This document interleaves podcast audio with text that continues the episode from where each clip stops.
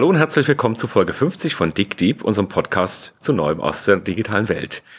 Am Mikrofon wie immer Frauke Kräuter und Christoph Horn. Hallo Frauke. Hallo Christoph.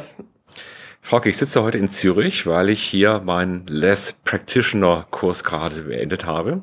Less und wir wollen, okay, sag mir Genau, wir wollen heute über Less reden. Less is more ist der Slogan. Okay. Und zwar ist das die Frage, wie kann ich denn die Scrum-Methode, also das agile Arbeiten, denn in großen Organisationen oder großen Projekten tatsächlich umsetzen? Okay, vielleicht kannst du kurz mir und vielleicht auch unseren Hörern mal sagen, was Scrum ist und wie das hier mit Digitalisierung überhaupt zusammenhängt. Ja, genau. Scrum ist natürlich jetzt kein neuer Begriff zunächst mal. Das ist eine Methodik oder ein, ein Denkmodell aus der Softwareentwicklung. Aber wir haben in den letzten Jahren so viel Veränderungen, auch in der Entwicklung von, von allen Produkten, Autos, Flugzeuge, was weiß ich, Infrastruktur, so dass wir überall ähnliche Probleme haben. Erstens, äh, die Geschwindigkeit, mit der die Technologien reinkommen, die hat wahnsinnig zugenommen. Und die Gleichzeitigkeit auch unterschiedlichster Themen. Es ist nicht nur die Konnektivität und die, das Thema Cloud und das Thema Data. Da kommen ganz viele Dinge auf einmal rein. Das heißt also, diese Idee einer stabilen Entwicklung, wo ich die Anforderungen kenne, dann in zwei, drei Jahren ein Produkt fertig entwickeln kann, das ist in fast keiner Branche mehr so. Also ist die Notwendigkeit da, zu überlegen, wie kann ich denn eigentlich meine Organisation für die Entwicklung so aufbauen, dass sie adaptiv wird, wenn ich doch gar nicht weiß, was über die Laufzeit des Projektes alles passieren wird. Okay, ist das äh, im, also im Wesentlichen eine Technik für Softwareentwicklung und die muss jetzt schneller passieren oder ist das eine Technik, die generell angewendet werden kann?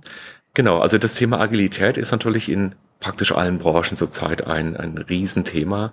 Ähm, da ist auch ein bisschen Hype dabei, aber im Wesentlichen geht es eben um die Frage, wie kann ich nicht den besseren Entwicklungsprozess gestalten oder die bessere Entwicklungsorganisation, sondern die Frage ist, wie kann ich Prozesse und Organisation so aufbauen, dass sie flexibel bleibt, also dass sie selbst lernen bleibt, dass sie selber in Eigenverantwortung auf die Veränderungen angeht. Und dazu kann Scrum oder dann skaliert Less oder Safe Dazu kann Scrum ein Vorgehensmodell bilden. Wobei das, sagen wir mal so, einerseits ein methodischer Rahmen ist, der aber dazu einlädt, selber zu experimentieren und eigene Wege zu finden. Scrum also klassische Softwareentwicklung zunächst. Das, was wir aber heute sehen, ist, dass eben das auch ganz gut funktioniert, selbst wenn Hardware dabei ist. Wir müssen aber da an einige Grunddenkweisen ran, die bislang als, als Erfolgsversprechen gegolten haben oder von denen wir immer geglaubt haben, sie müssten genauso sein. Okay, müssen wir mal die Flughöhe ein bisschen ändern hier. Ich kann mir es noch nicht recht vorstellen. Also Scrum, was heißt es konkret? Was ist das für eine Technik? In der klassischen Vorgehensweise hast du ja ein Projekt definiert, ein Produkt definiert, das du entwickeln möchtest. Und dann gibt es den Projektleiter und dann greift der Projektleiter normalerweise in einer Matrix-Organisation auf die verschiedenen Fähigkeiten des Unternehmens zurück. Also er holt sich aus der Entwicklung Leute, die irgendein mechanisches Bauteil konstruieren. Er holt sich aus der Softwareentwicklung dann die, die Leute, die coden können und dann noch ein Qualitätsmanager und so weiter. Die sitzen aber in unterschiedlichen Organisationseinheiten. Scrum macht das jetzt ganz anders. Scrum sagt, ich brauche einerseits eine Person, die Vollzeit genau das Produkt definiert und fürs Produkt steht. Das ist der Product Owner. Der sagt also, was der Kunde am Ende will. Der sagt, das war's. Der hat aber keine Aussagefähigkeit über das Wie. Das Wie entwickelt ein Team und das ist crossfunktional. Das heißt, in diesem Team, das nicht zu groß sein darf, sitzen jetzt die Hardware-Designer, die Software-Designer, vielleicht noch einer, der UX macht, also das Kundeninterface, äh, der Qualitätsmann, vielleicht auch jemand aus der Produktion, die sitzen in diesem Team zusammen oder und die erarbeiten jetzt oder die Qualitätsfrau, ja, und die sitzen zusammen und arbeiten jetzt gemeinsam an diesem Thema und haben als Pendant den Product Owner. Dieses Team ist komplett verantwortlich dafür, das zu liefern. Und das wird organisiert in sogenannten Sprints.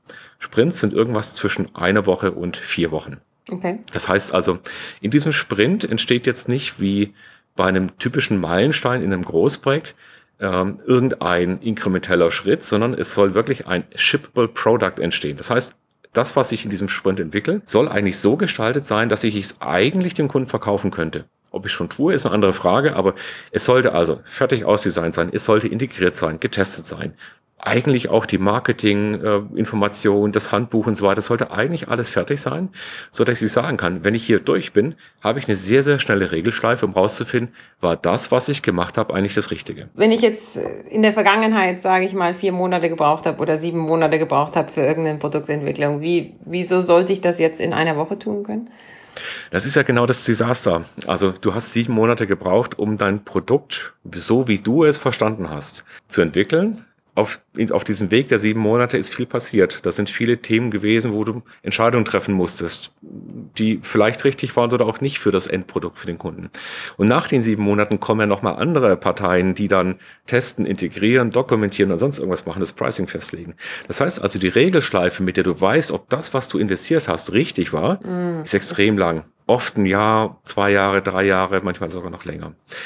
Die Grundidee ist jetzt so. Schneide dein Produkt so, und die Arbeitsweise so, dass du in extrem schnellen Zyklen, eine Woche bis zu vier Wochen, weißt, ob das Ganze funktioniert hat. Das heißt, du musst also deine Entwicklung von den sieben Monaten musst du so schneiden, dass diese Pakete, das ist der Product Backlog, dann entsprechend kleiner sind, handhabbarer sind und eigenverantwortlich von diesem crossfunktionalen Team zu bearbeiten sind. Das heißt, erinnert mich so jetzt ein bisschen an Datafest. Also wir haben die Teams da für 48 Stunden an den Tisch gekettet und, und äh, ein, ein Datenanalyseprodukt erstellen lassen.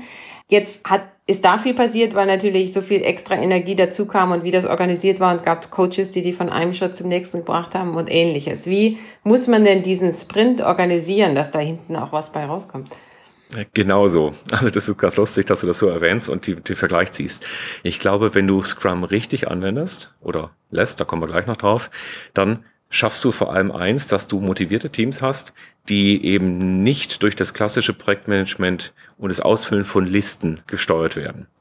Das Projektmanagement bislang hatte das Problem, wie schaffe ich denn eigentlich Transparenz über etwas, hm, naja, wo wir eigentlich nicht genau nachvollziehen können, wie es passiert. Also schaffe ich mir eine Excel-Tabelle, in der ich irgendwas eintrage, dann sagt das Management, ich wüsste aber auch noch gerne, wie das Projekt steht. Das heißt also, ich versuche von oben irgendwie da drauf zu schauen und dann mache ich dieses Helikopter-Micromanagement. Also ich gehe irgendwo auf eine Zahl drauf und gehe dann ganz tief nach und sage, wieso hast du jetzt aber nur ein Item abgearbeitet und die anderen aber alle fünf?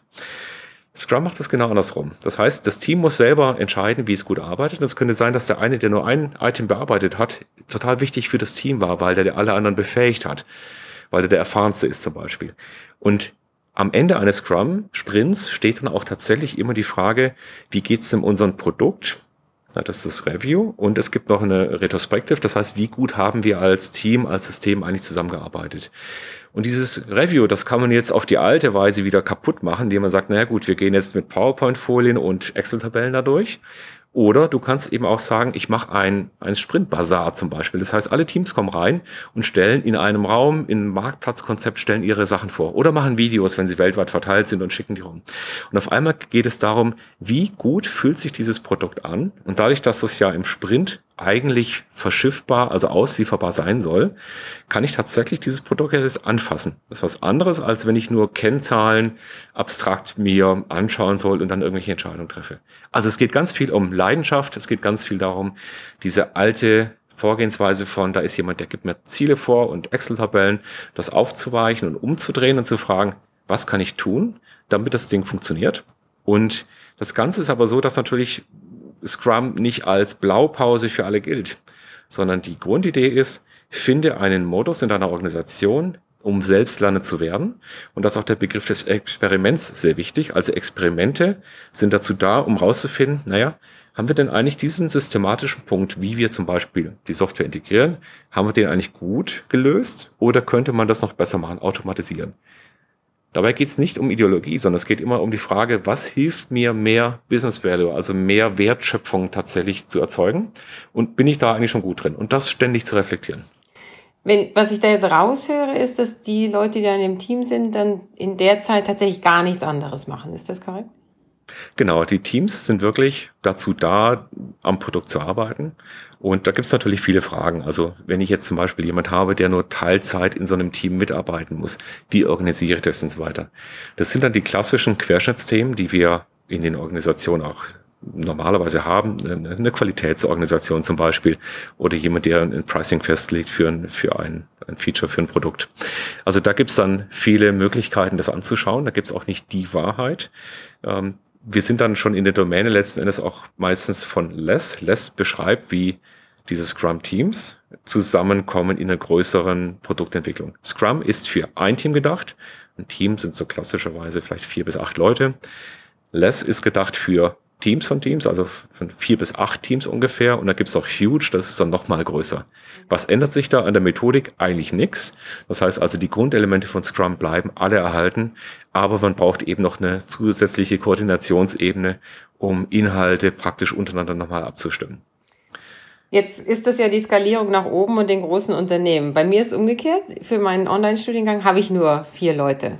Und trotzdem macht mich das manchmal, ähm, die hören jetzt hoffentlich nicht zu, aber rasen, wenn wir für Dinge, die man wahrscheinlich zusammen als Team in vier Tage, wenn wir uns alle mal hinsetzen würden, lösen könnte. Aber dadurch, dass man jede Woche einmal eine halbe Stunde an dem Thema spricht, dauert's ewig.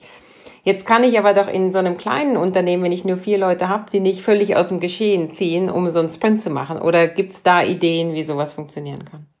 Genau, also es gibt natürlich einerseits die Realität. Ja, die Realität heißt, genau. wenn du nicht am gleichen Ort sitzt, bist du meistens nicht so produktiv, wie wenn du Co-Location hast. Okay. Ja, das heißt also, die erste Frage ist, ist es denn wirklich wahr, dass wir die Leute nicht zusammen an Themen arbeiten lassen können oder zumindest zeitweise?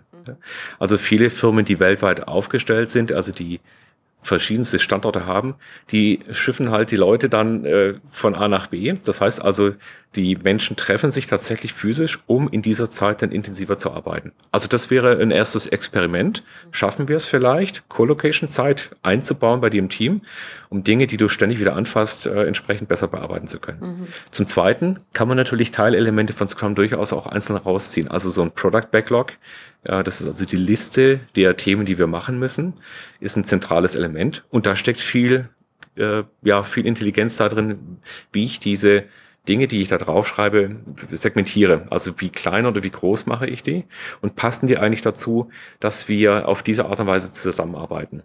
Da gibt es ein schönes Mittel dazu, das nennt sich mhm. Systemanalyse. Das heißt also, genau. genau, also ich, ich könnte jetzt praktisch die, äh, die, die Effizienz hier im Abarbeiten von diesen Aufgaben mal draufschreiben und dann überlegen, was ist denn in meinem System sonst noch alles so messbar? Zum Beispiel die Geschwindigkeit, mit der wir irgendwas machen. Mhm. Oder die Handover-Verluste, die wir haben. Mhm. Oder das Thema der Reisezeiten und so weiter. Wie hängen die denn eigentlich miteinander zusammen? Und finden wir einen besseren Weg? Also Scrum gibt hier nicht vor, so ist das.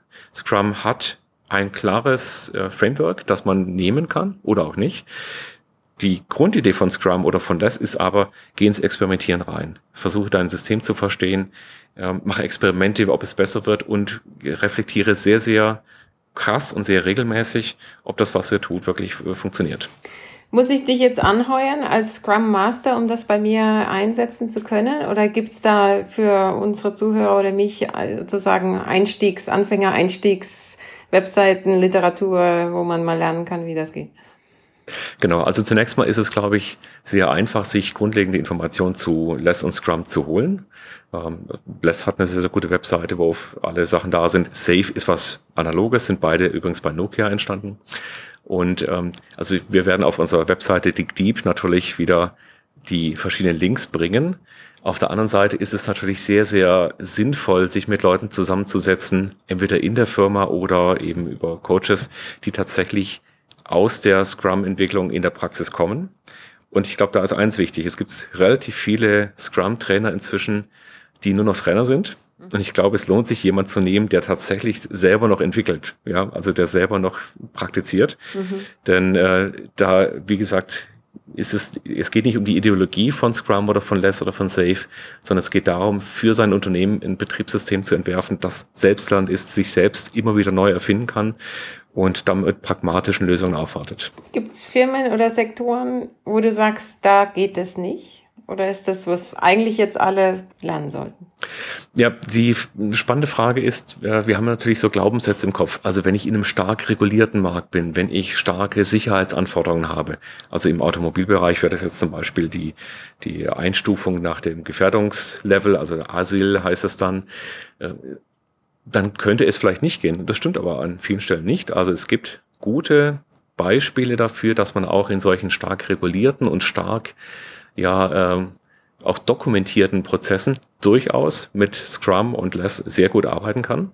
Man muss sich aber da ein bisschen anpassen. Also das heißt, das ist dann wahrscheinlich nicht die reine Lehre, sondern eben genau die Frage, was müssen wir tun, damit wir diese Anforderungen ebenfalls erfüllen. Das funktioniert. Also meine Botschaft wäre, da spricht nichts dagegen, das eigentlich in allen Branchen anzuwenden. Nur ähm, Softwareentwicklung und Hardwareentwicklung unterscheiden sich stark. Die Grundidee aber, dass wir Teams selbst Land haben, dass wir die Befähigung der Teams sehr, sehr stark reingehen, ist wichtig. Ähm, wir haben noch eine Rolle nicht erwähnt. Das ist der Scrum Master. Ja, wollte ich der Scrum Master. Genau.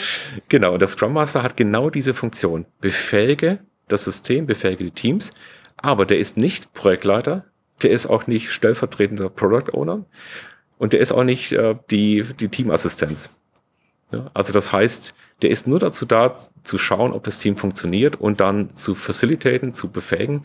Ähm, und genau das ist eben das Neue, also das ist eben keine hierarchische Funktion, wie wir es kennen, also jemand, bei dem wir dann nämlich alle unsere Probleme und all die Verantwortung abladen können und dann ist er schuld, sondern die Verantwortung wird ganz hart beim Team weiterhin liegen.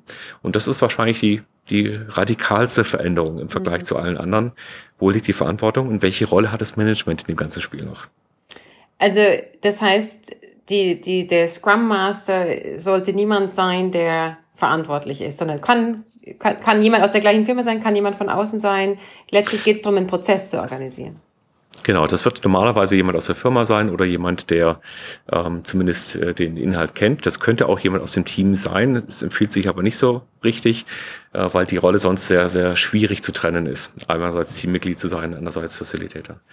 Ja, also ich denke mal, es ist ein äh, großes Thema, nicht weil Lesson Scrum und Safeguard in aller Munde sind, sondern sich mehr mit der Frage zu beschäftigen, wie gut ist denn meine Organisation wirklich im Selbstlernen, im Weiterentwickeln, im Ausprobieren?